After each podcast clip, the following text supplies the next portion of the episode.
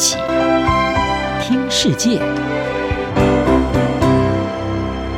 欢迎来到一起听世界，请听一下中央广播电台的国际专题报道。您现在收听的是中日外交正常化五十周年，冷淡关系难见好转。中国与日本在今年九月二十九号庆祝关系正常化五十周年。尽管这具有里程碑的意义，但由于两国在争议性的钓鱼台议题，以及中国与日俱增的军事及经济影响力，都使得纪念活动缺少了庆祝的气氛。在二月二十九号这一天，日本最大工商团体日本经济团体联合会在东京举办了一场纪念两国关系正常化的活动。现场八百五十名出席者享用的自助餐，以中国的名酒茅台敬酒。并观看五十年前两国领袖签署外交关系正常化公报的影片。在这场活动中，也宣读了日本首相岸田文雄与中国国家主席习近平互赠的贺电。岸田文雄表示，尽管两国正面临许多挑战，但为了区域和世界的和平与繁荣，日本渴望与中国建立具建设性与稳定的关系。习近平的贺电则表示，北京将在各个领域深化与东京的合作，以回应新时代的需要，并强调中国非常重视中日关系的发展。一九七二年九月二十九号，日本时任首相田中角荣与中国国务院总理周恩来签署历史性公报，使得两国关系正常化。尽管中日两国已经成为彼此的重要贸易伙伴，但随着近年来中国加强军事实力，不断在区域内外拓展影响力，并在有争议的领土上采取更强硬的立场，使得中日关系明显恶化。在纪念中日关系正常化五十周年的前一天，有三艘中国海警船进入有领土争议的钓鱼台周围领海，这也是今年以来中国第二十七次入侵日本海域。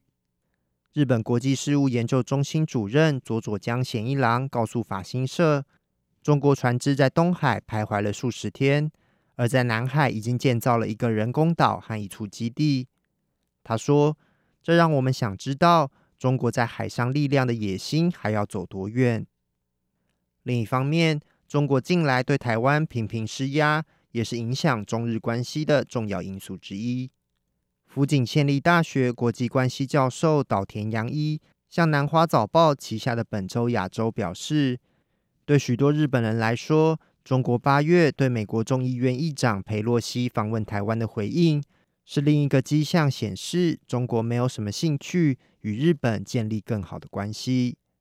为了报复佩洛西访台，中国在台湾周遭展开大规模军演，并发射了五枚飞弹，落入到日本的专属经济海域。岛田洋一指出，当日本对中国发射飞弹表达抗议时，中国的回应是，他们不承认这是日本的专属经济海域。岛田洋一说：“如果中国拒绝承认日本的主权领土，那还要庆祝什么呢？”虽然中日之间存在诸多分歧，但被认为与中国官方有关系的中国社会科学院日本研究所所长杨伯江日前在一篇评论中表示，中日两国之间还有很大的合作空间。不过，日本学者却没这么乐观。岛田洋一表示，日本执政的自民党中大多数政治人物对双方关系深感担忧，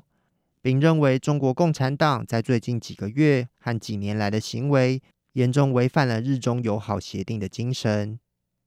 贸易可能是日本与中国唯一可能促进彼此关系的领域。